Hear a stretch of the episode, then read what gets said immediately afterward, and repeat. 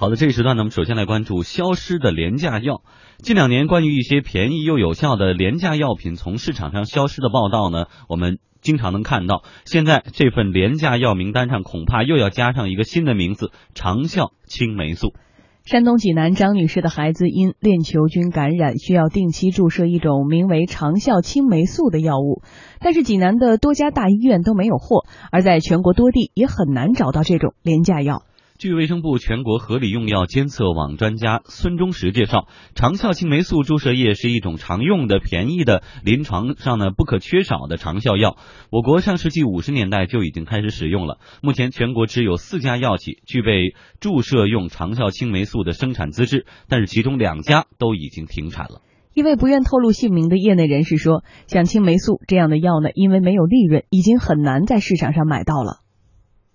最好的药就是青霉素，现在谁还用？青霉素价廉物美，几毛钱一支，现在还有人用吗？买都买不着，为什么？没利润。嗯，现在都换成头，都换成头孢了。这个头孢呢，说实话，一换个名，它这个价格都上去了。实际上还还是那点东西，它有的好多，它就换个名，实际上都是一个东西。最后呢，是实际上坑坑老百姓。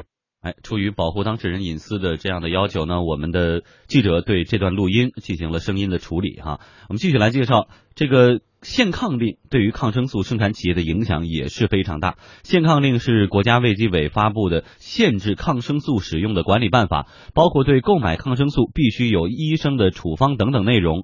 一位制药厂商的董秘表示，自从去年最严限抗令实施以来，很多小企业不愿意亏本生产低价药，大企业在低价中标的竞争模式下呢，日子更不好过。为了不丧失市场份额，只能千方百计的低价中标，很多抗生素素的价格。是在成本以下的。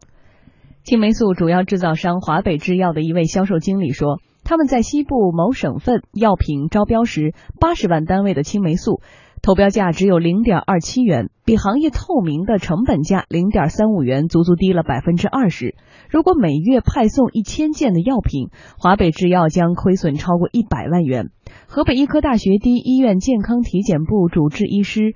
邓宝说：“没人会做赔本的买卖，它的成本很低，售价也很低。但是制药的这些企业呢，呃，为了造出这些药来，所消耗的的成本并不低。这样的话，他就呃不赚钱，甚至赔本了。所以，它逐渐的这种药就会它自己就会越出越少。”全国合理用药监测办公室专家孙忠实说：“现在药厂生产一瓶药水啊，不如别人生产一瓶矿泉水。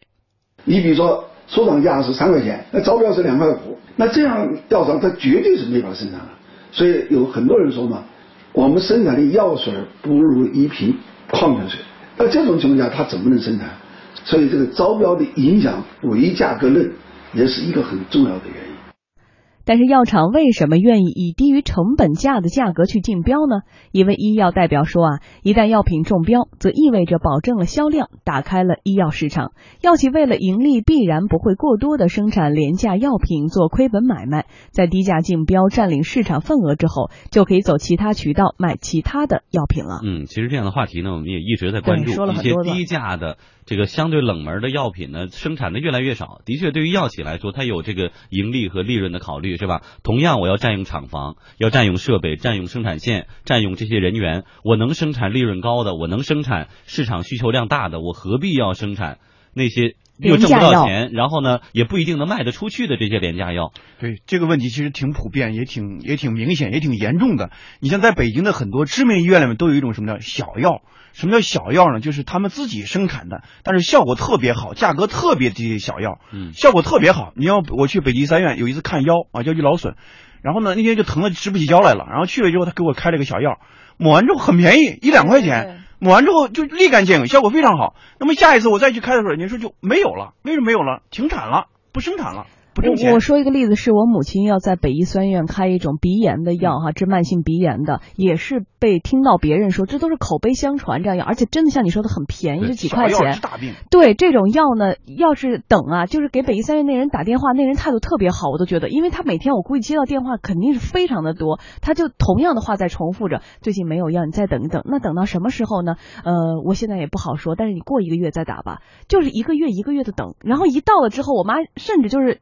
就是他们当地的人啊，能从外地赶到北京来，就专门要去那个医院买这个药。就是这些呃长期的廉价药又非常的有效，但是呢，因为它的整个的不盈利，然后呢，还有国家的像这款药啊，我们说到这个呃长效青霉素，对对对，是因为限抗令的原因，对，所以还有其他的原因都导致了这种药。就是现在很难买到，对，但是需要很多媒体啊在在呼吁说，那些知名的上市公司类的药企的话，你要有更多的社会责任感，嗯要生产这些药。我觉得这样一种呼吁啊，其实没有考虑到企业的难处。对嗯出现这样的问题，我觉得板子不能打在企业身上，而应该反思我们的用药的机制和体制的问题。比如说我们药品的公开招标的问题，我们的药品公开招标目前我就进入了一个误区，什么误区呢？就是一味的低价、过分的低价、超长的低价，就是以低为准，就是只有。只有最呃只有最低，没有更低这样一种趋势。就是药品采购的话，它公开采购的话，就是以低价为一个唯一的考量这种标准。嗯那么在这样一个背景之下的话，更多的药企它就没有这样一种生产的动能。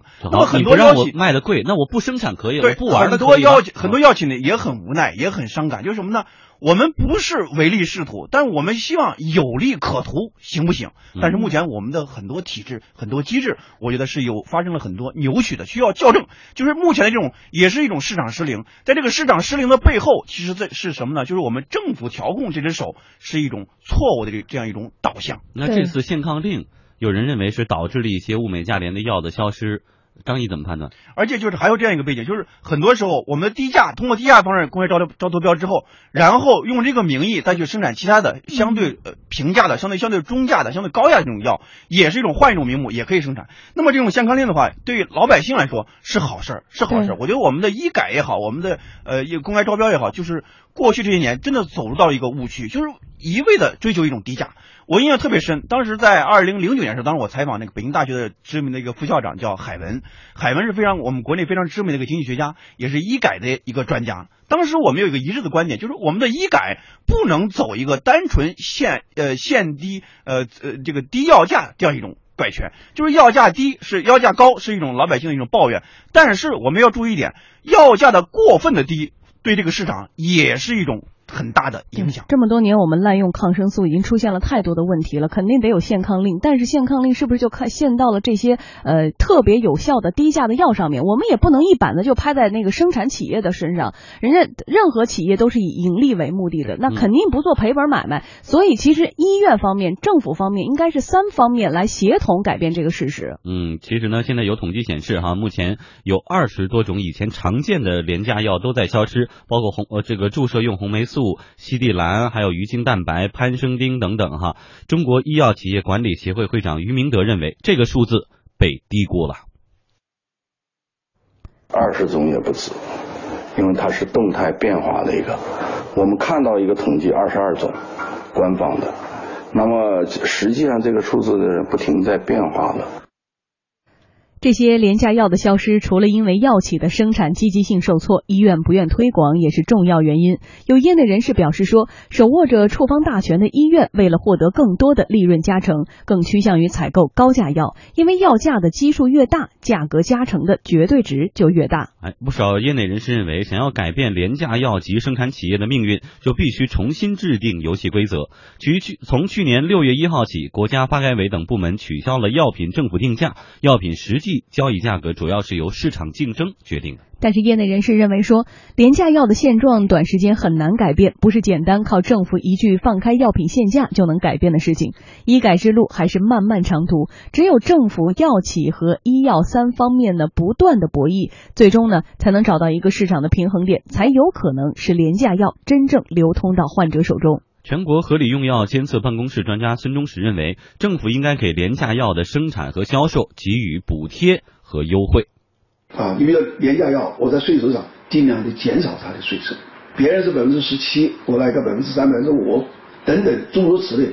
总之，来鼓励大家使用，来鼓励大家生产，我们在报销上比例提高，让消费者、使用者也乐意、愿意、积极的使用这些廉价药。山东省医学科学院新药研发中心主任窦春水则说，国家应该建立廉价药储备制度。建立药物的储备制是一个，呃，比较有效的、比较一个快捷的一个办法。建立储备制呢，国家可以预先向这些企业去定制，把它储备起来。那么，当我们的患者当临床上有急需的时候呢，国家能够及时的能够啊调拨啊或者这个使用这块资源，以解决我们市场上的急需。嗯，像现在这种问题，我们再来说一说医院方面的责任哈。一方面，他们愿意去进，也愿意卖那种高价的药品，他自己得到的这个利润会更高。另外一方面，像一些冷僻的药，他也不愿意进，因为进来以后，万一没有患者使用，过期了，那这个损失就应该由医院来承担。所以他们也没有说我长期储备这种这个冷僻药的这样的动力。对，现在这个医药不分家嘛，以以以养药的话已经非常的普遍了。我曾经去一个三甲医院，以药养医啊，以药养医对。然后去医院看病的时候，离开那个诊室的时候，然后马上有个销售代表就进去了，然后跟那个跟那个大夫就聊的就是相谈甚欢啊，这是著名的一个一个一个一个三甲医院。那么其实我们过去的这个医改，我觉得确实走了一些弯路。我们单纯的限这个呃药价，药价高和药价贵，看病贵，我觉得是一种表象。核心的问题在哪儿呢？其实是支付结构的问题，就是在我们那个看病这个整体的框里面。有两个问题，第一个问题是我们自费的比例是非常高的，对吧？过去这些年我们有很多数据可以佐证这点。过去的这么多年，我们个人的自费的比例从百分之二十一直降到了，升高到了百分之六十多。就是你个人在医药费里面支付的结构问题，这个支付支付高比药价高，其实更值得我们去警惕。第二个问题就是这个医药的检查费是比较高的，检查费比医药费和药的费用还要高。如果我们反思一下，我们盘点一下，我们每次去看病的时候，你到底是药贵还是检查费贵？其实检查费更贵。你看一个 CT 或者做一稍微做一个检查，基本上去了之后，他都让你做一堆的检查，这些检查下来就基本上就是几百块钱。那么怎么解决支？我们应该这个医改的话，我觉得应该是解决支付结构的问题，让更多的力量能够参与起来，让这个支付结构更加的理性化，而不是单纯的去降药价。嗯，通过降药价方式，其实严重的束缚了企业的积极性。好，谢谢张毅带来的点评。